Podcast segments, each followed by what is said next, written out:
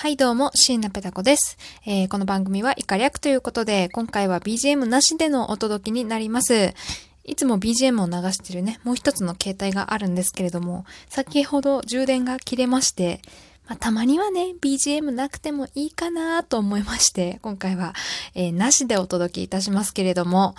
皆様いかがお過ごしでしょうか？あのすごくね、私事で恐縮というか、このラジオはね、私事しか話さないので、まあ、この辺を気にせずに話したいんですけれども、そろそろなんとこの、えー、人事部ペタコはくじけない3周年になります。すごい !3 周年なんでしょうね。終わってみればあっという間だったような、意外とでも長かったようなと不思議な気持ちなんですけれども、9月30日で確か3周年かな？まあでも、キリがいいから10月1日って言っとこうかな。ちょっとあんまりね、覚えてないんですけれども。なんで10月1日、今年は何曜日だろう？金曜日？何曜日？ちょっと調べてからよ、あの、撮ればよかった。まあまあ、あの、そのあたりでね、あ、金曜日だちょうど。あの、何かできないかなとぼんやり考えております。まだ何にも決めてません。あの、思いつかなくて。去年はね、カラオケ配信をやったのかなえっ、と、1時間ずっと電波ソングを歌い続けるという、えー、カラオケ配信をやったんですけれども、まあ今年はこういうご時世なんでね、お家でできることが良いかなと思ってますが、えっ、ー、と、何にも思いついてないので、えー 思いつけばやるし、思いつかなかったらなんかやんわり終わってる可能性もあります。えっ、ー、と、もし、こういう企画どうですかとか、えー、こういうことを、えっ、ー、と、やってみたらいかがでしょうかってことをね、えもし案があれば、えお送りいただけると嬉しいです。できれば、ライブとかでできるやつだとね、えっ、と、皆さんと一緒に盛り上がれるんでいいんじゃないかなとは思っております。あの、他力本願なラジオなんですけれどもね、えー、引き続き応援してくださるととても嬉しいです。ありがとうございます。ということで、えー、ここからはですね、えー、ちょっとお便りが来てまして、え、ステッカー応募企画の方ですね、読んでいきたいと思います。はい。え、ペタッコネーム、たかしさんからいただきました。いつもありがとうございます。お久しぶりですかね。えっ、と、こんばんは。送ろう送ろうと思って期限過ぎたと思ったら滑り込みでなんとかなりそうでしたので送ります。よかったです。えっ、と、金寄りの選曲ではないかもしれませんが、紹介してもらえると喜びます。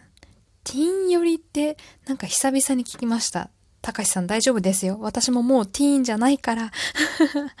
あ、でもどうなんだ、どうなんでしょうね。リスナーさんの方は意外とティーンの方が多いのかな ?10 代の方とか多い気がしますね。ですけど、まあ音楽にね、古いも新しいもないですから、もういい音楽はずっと残り続けるもんなんで紹介していきますよ。えっ、と、1曲目は、フジファブリックさんの若者のすべて。2曲目は、森山直太朗さんの夏の終わり。あ、これは知っている。えー、です、えー、私は暑くてテンションの上がる夏が大好きなんですが、夏が終わり、えー、夏が終わりに近くなり、夕方の風が涼しくなったり、空が入道雲から薄く広がった雲に変わったり、どことなく寂しさを感じる瞬間であり、何とも言葉にしがたい、切ない気持ちになってしまう、そんな夏もまた好きです。そんなノスタルジックな気持ちを表現してくれるような曲です。す、えー、で、にごご存知かもしれませんが、一度聴いてみてくださいということで、ありがとうございます。2曲目のね、森山直太朗さんの夏の終わりは、あのー、知ってますよ。あの、もし聞いたことない方は、ぜひ、え、YouTube か Spotify でも聞けますかね、えー、聞いていただきたいんですけれども、私この森山直太朗さんを初めて聞いた時の衝撃が忘れられないです。男性であんなに綺麗なファルセットが出るんだって、感動してしまいました。で特にこの夏の終わりの最初の入りが、あのね、私、楽器かと思ったんですよね、最初。あー、あーっていう、その、なんでしょう、音だけを出すんですよ。あの、森山直太朗さんね。で、その音があまりにも綺麗で、なんか楽器かと思ったんですよね。あの、中国のさ、ニコっていう楽器ご存知ですか？えっと、昔、今の子知らないかな？あの、女子十二楽坊ってすごく流行った時があって、てんてんてれれれ、あ、違う、もう音程がちょっと何だったっけな？あの、調べてください。あの、なんて言ってビオラ、ビオラじゃない。あれはどう、あ、日本でいう三味線みたいな、ちょっと弾き方違いますけど、こう弦がこう引っ張ってあって、で、そこに弓でこう、こう演奏していくっていう楽器なんですけど、あれかと思いましたもんね、最初。なんか楽器2個を使ってなんか音出されてるのかなと思ったら、森山直太朗さんが口で、おーって言ってただけだったっていう、めちゃめちゃびっくりしました。この曲はね、確かにこう夏の終わりに聴きたい、えー、切なくなる曲かなと思います。で、もう一つはですね、私恥ずかしながら実は知らなくて、えー、フジファブリックさんの若者のすべてですね、えー、早速調べて聞いてまいりました。この方も裏声というか、飾らないまっすぐな歌声がとても素敵だなと思って、特にね、この歌詞とかもすごい良かったです。えー、なんかね、サビの歌詞が、最後の花火に今年もなったな、何年経っても思い出してしまうなっていう歌詞があって、あなんだろう、今時のエモいっていうのはこういうことなんだなっていう思わせるようなね。でもそれをこう爽やかに歌い上げるというか、こうまっすぐな声で歌う、なんか素敵なボーカルの方だなと思って、ちょっと調べてみたらですね、えー、ボーカルの方、志村正彦さんという、えー、方だったんですけれども、えー、この方、ちょっとね、2009年に亡くなられてて、ちょっと衝撃でしたね。あの、29歳という若さで、えっと、心不全か何かで亡くなられたそうなんですけど、なんで活動が、えっと、2000年からなので、えっと、大体9年間の活動で幕を、あの、志村正彦さんはね、閉じてしまったっていうのを、こう、ウィキペディアに、噛んじゃった。ウィキペディアに書いてあって、非常に驚きました。っ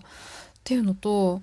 この若者のすべてって曲ですね、えっと、2日前かな？あの、のニュースに載ってたんですけど、え、高校の教科書に載るらしいですね。あの、ムーサっていう高校の教科書があるんですか？なんかそこにね、どうやら載るらしくて、なんかすごいタイタイムリーな話題だなと思って、ちょっとびっくりしました。てか、これをは、これを話したくてね、一回撮り直してるんですけどね、実は。えっと、まあまあ、それはいいや。ということで、あの、まあ、こっからは普通に雑談になってしまうんですけど、高校の教科書、あの、高校の音楽の教科書って、私の高校なかったんですよね。皆さんはどうなんですかね？高校音楽専攻の方って教科書あったりしますかね？で、ムーサって私初めて聞いて、ちょっと調べたんですけど、あのー、何今時の曲とか載ってるんですね。その今の高校の教科書って。あの、なんか、米津玄師さんのレモンとか、まあ、若者のすべてとか、あとザードの負けないでとか、クリスマスイブ、え、誰だっけこの、あ、誰、あ、やばい、ド忘れしてしまった、あの有名なね、えー、曲、J-POP が載ってるのを見て、めちゃめちゃ羨ましい。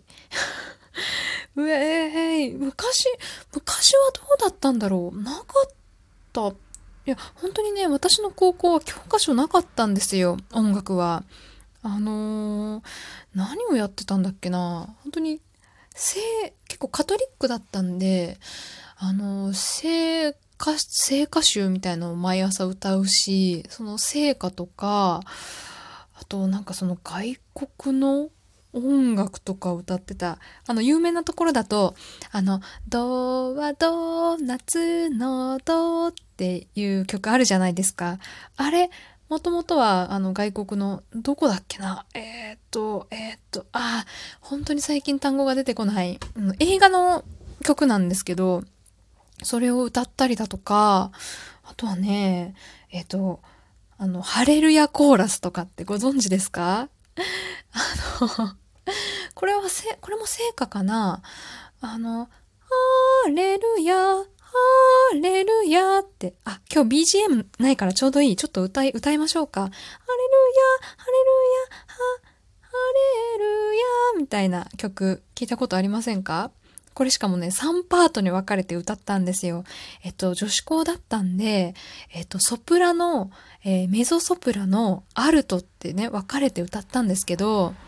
あの、私はね、意外とアルトでした。一番声が低いパートね。これ言うと、え、意外ソプラノだと思ってたって言われること多いんですけど、意外と、あの、地声ってそんなに、